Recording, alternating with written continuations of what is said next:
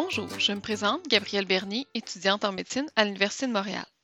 Je vous présente aujourd'hui un balado sur l'obstruction des voies respiratoires supérieures en pédiatrie. Débutons par une courte mise en situation. Clara, 2 ans, se présente à l'urgence lors d'une nuit d'hiver pour des symptômes respiratoires. Avant d'entrer dans la chambre, vous prenez note des signes vitaux normaux, sauf la température à 38,7 degrés Celsius. La mère de Clara vous mentionne que depuis une semaine, sa fille a débuté un rhume. Durant la journée, sa gardienne avait remarqué le changement de sa voix ainsi qu'une toux un peu comme un chien qui aboie, explique-t-elle. C'est durant la nuit que les symptômes ont progressé avec l'apparition d'un bruit inspiratoire aux pleurs. Clara est un enfant en bonne santé, sans allergie et vacciné. Les antécédents familiaux sont sans particularité. À votre examen physique, Clara vous semble en bon état général. Vous entendez un stridor léger, autre qu'une rhinorrhée claire, l'examen est sans particularité. Dans ce balado, nous allons aborder, premièrement, un rappel sur la définition et la physiopathologie du stridor. Deuxièmement, les points clés à ne pas oublier à l'histoire de la maladie actuelle et à l'examen physique lors d'une présentation d'obstruction aiguë des voies respiratoires supérieures. Le diagnostic différentiel de celle-ci Ensuite, les critères d'investigation de la laryngite aiguë et la prise en charge de celle-ci. Définition et physiopathologie du stridor. Le stridor est un bruit causé par l'augmentation de la turbulence du passage de l'air dans les voies respiratoires lorsque son calibre est rétréci. Une lésion extrathoracique se présente par un stridor inspiratoire, tandis qu'une lésion intrathoracique se présente par un stridor expiratoire. Il est également possible d'avoir un stridor biphasique lorsque la lésion se situe au niveau de la région glottique ou sous-glottique. En langage courant, lorsqu'on parle de stridor, on assume que la présentation est un stridor inspiratoire, car c'est la présentation de loin la plus courante, particulièrement chez la population pédiatrique de moins de 6 ans. Chez ces jeunes, leurs voies respiratoires supérieures ont une forme en entonnoir comparativement à l'adulte qui est de forme plus cylindrique. La région la plus étroite se trouve au niveau du cartilage cricoïdien dans la région sous-glottique du larynx. Ainsi, la présence d'inflammation ou toute autre lésion se présente rapidement par un stridor. Il ne fournit pas d'informations sur la cause, mais confirme la présence d'une obstruction partielle des voies respiratoires supérieures. Nous aborderons dans ce balado seulement le stridor inspiratoire. Histoire de la maladie actuelle et examen physique. Premièrement, il est important lors des premières minutes de votre entrevue avec le patient d'observer la sévérité de l'obstruction. Portez une attention particulière aux signes de détresse respiratoire. Cela vous aidera à établir le besoin d'une prise en charge plus urgente. Ainsi, rapidement, vous devriez être en mesure de classer grossièrement la sévérité de la pathologie en répondant à ces questions. Est-ce que le patient présente une apparence toxique, une oxygénation déficiente ou est-ce que le patient présente une détresse respiratoire sévère, soit par tachypnée, battement des ailes du nez et ou un faciès anxieux? Selon l'urgence de la situation, débutez ensuite le récit de l'histoire de la maladie actuelle. Recherchez spécifiquement la progression dans le temps des symptômes. Est-ce que cela a débuté progressivement ou soudainement, ou bien est-ce que cela est pire la nuit? Est-ce qu'il y a eu présence d'un prodrome comme un IVRS? La présence de température, une histoire d'étouffement, de, quinte de toux et de cyano sont à rechercher. Des symptômes accompagnateurs comme de l'urticaire, de l'œdème, du wheezing, de la dysphagie, une hypersalivation et une forte fièvre doivent vous mettre en alerte sur une pathologie grave probable. Il faut rechercher les allergies, le statut vaccinal, les contacts infectieux et la fréquentation de la garderie, et ce particulièrement lors d'une présentation d'obstruction des voies respiratoires supérieures. Recherchez les antécédents pertinents, comme la prématurité et les antécédents d'intubation. Les répercussions sur l'alimentation, le sommeil et la croissance peuvent être intéressants à questionner, surtout lors de la présence de stridors chroniques ou récurrents.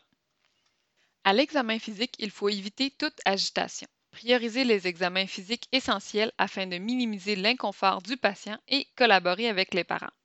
Commencez par observer. Regardez la position dans laquelle le patient se trouve. Une obstruction sévère peut mener le patient à se positionner avec la tête en légère extension pour dégager ses voies. Regardez si vous voyez la présence d'urticaire. Procédez d'abord à l'auscultation cardio-pulmonaire et examinez les efforts respiratoires. L'examen ORL est important, mais dans le doute d'une pathologie sévère, particulièrement l'épiglottite, n'effectuez pas l'examen de la gorge si le patient ne collabore pas. N'utilisez pas d'abaisse-langue et ne couchez pas le patient sur le dos. Cela pourrait causer une obstruction complète des voies respiratoires supérieures. Diagnostic différentiel.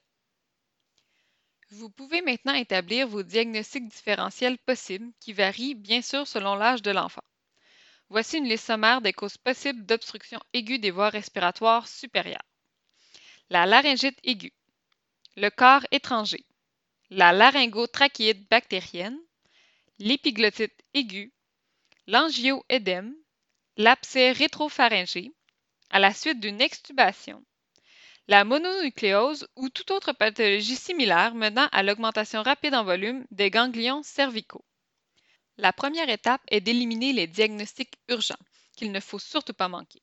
Il faut notamment penser à l'angioédème et à l'épiglottite aiguë. L'angioédème peut être secondaire à une réaction allergique comme l'anaphylaxie qui requiert une prise en charge immédiate avec l'administration d'épinéphrine intraveineuse. Des signes clairs de réaction allergique accompagnent normalement l'angioédème, comme un rash ou des symptômes gastro-intestinaux. L'épiglottite aiguë est une infection bactérienne de l'épiglotte. Celle-ci est moins courante depuis le début de la vaccination contre l'Haemophilus influenza de type B, qui était alors la principale cause.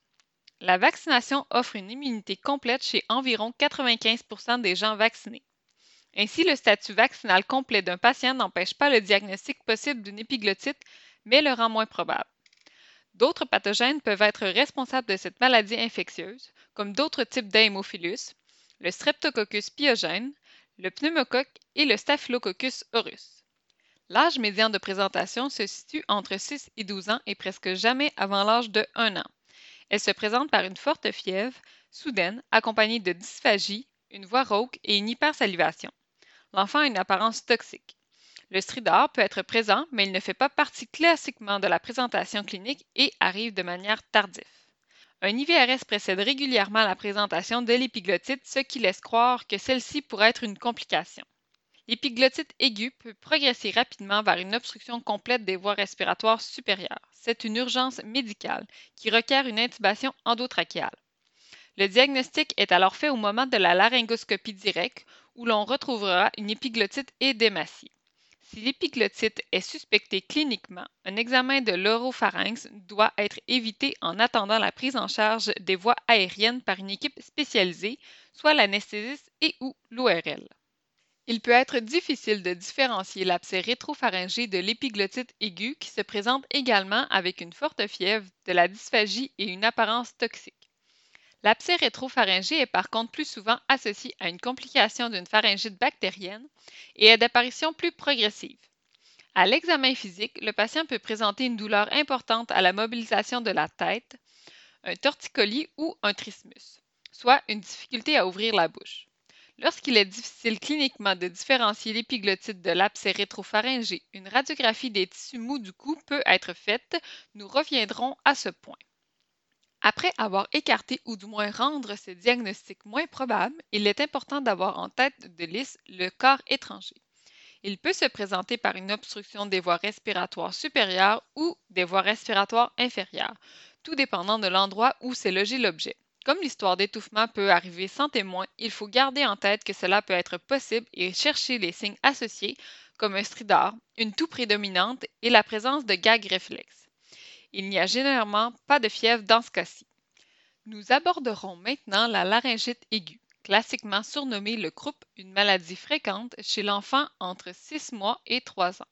C'est une infection virale principalement causée par le para-influenza qui se présente principalement durant les mois d'hiver. Elle se manifeste classiquement par un début de rhume quelques jours auparavant, une fièvre légère, l'apparition d'une toux aboyante et d'une voix rauque. Le stridor progressif peut également être présent. Les symptômes sont plus souvent prédominants durant la nuit. Une laryngite plus sévère peut progresser vers une détresse respiratoire importante. L'inflammation peut également progresser jusqu'au niveau des bronches, créant ainsi des symptômes d'obstruction pulmonaire. La présentation d'une laryngotrachéite bactérienne peut être confondue avec la laryngite aiguë. Elle se présente chez les enfants de 4 à 7 ans en moyenne, soit plus vieux que la laryngite aiguë, mais peut affecter un intervalle très grand d'âge, soit de 3 semaines à 16 ans. Elle est secondaire à une infection bactérienne, principalement à Staphylococcus aureus et pneumocoque. Elle se distingue de la laryngite aiguë principalement par un enfant souvent d'apparence toxique, une présence de toux productive, de température importante et une détresse respiratoire progressive sans hypersalivation. Son diagnostic se fait à la laryngotrachéoscopie au moment de l'intubation requise dans la prise en charge. Il est important de se rappeler que ce balado porte sur l'obstruction des voies respiratoires supérieures aiguës. Ainsi, plusieurs causes chroniques ne sont pas discutées comme la laryngomalacie, les hémangiomes, les vaisseaux aberrants pour n'en nommer que quelques-uns. Par contre, il faut garder en tête qu'une présentation aiguë prolongée, sévère ou bien récurrente peut souligner la présence de ces pathologies chroniques. Les anomalies congénitales se présentent normalement dans les premiers mois de vie jusqu'à l'âge de 18 mois. Retour sur la mise en situation. À la suite de votre entrevue avec Clara, vous suspectez une laryngite aiguë fort probablement. Le stridor est présent au repos, mais il n'y a aucune détresse respiratoire. Quelle sera votre prise en charge? Exploration de la laryngite aiguë. La laryngite aiguë se diagnostique cliniquement et n'est pas un diagnostic d'exclusion. Par contre, des investigations supplémentaires pourraient être demandées si d'autres pathologies sont suspectées. Un enfant moche, d'apparence toxique, avec une détresse respiratoire importante, vous incitera à effectuer ces investigations supplémentaires. Au niveau des prises de sang, une formule sanguine avec neutrophilie pourrait vous orienter vers une origine bactérienne. Un gaz capillaire n'est pas requis au diagnostic, mais en présence de détresse respiratoire, il pourra orienter la prise en charge. La radiographie des tissus mous du cou devrait faire partie de vos investigations initiales à demander. Elle n'est ni sensible ni spécifique pour la laryngite aiguë. Elle est par contre très sensible et spécifique pour l'épiglottite. Elle donne également de l'information sur la présence ou non d'abcès rétropharyngés. Les signes à rechercher sont les suivants. Premièrement, la forme et le volume de l'épiglotte. Une épiglotte odémaciée ressemble à la forme d'un pouce sur la radiographie, communément appelé le signe du pouce, vous orientant vers le diagnostic d'épiglottite aiguë. Deuxièmement, la continuité de la colonne d'air au niveau des voies respiratoires. Dans le cas de la laryngite virale, un enfilement des voies aériennes dans la région sous-glottique pourrait être noté à la radiographie appelé le signe du clocher. Par contre, le degré de cet effilement ne corrèle pas avec le degré de détresse respiratoire. Troisièmement, l'épaisseur des tissus mous entre la colonne d'air et les corps vertébraux au niveau de C2. Cet espace mesure normalement la moitié du corps vertébral de C2. Il est considéré augmenté s'il mesure la largeur complète du corps vertébral en C2. Cela laisse suspecter un abcès rétropharyngé dans le contexte d'obstruction des voies respiratoires supérieures. Attention cependant aux faux négatifs. Par exemple, si le patient pleurait ou si le cliché n'était pas parfaitement pris en latéral, cela pourrait fausser et augmenter la largeur de l'espace. Finalement, vous pourriez noter la présence d'un corps étranger radio-opaque.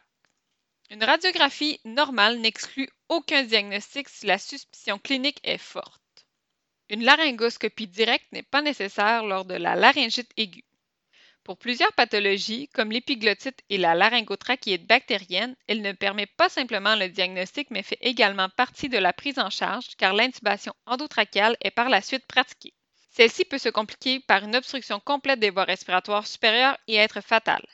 Elle est ainsi pratiquée par la personne la plus habilotée dans un environnement contrôlé, soit par un anesthésiste ou un ORL à la salle d'opération.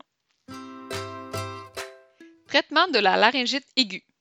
Les options de traitement dépendent de la sévérité de la laryngite aiguë.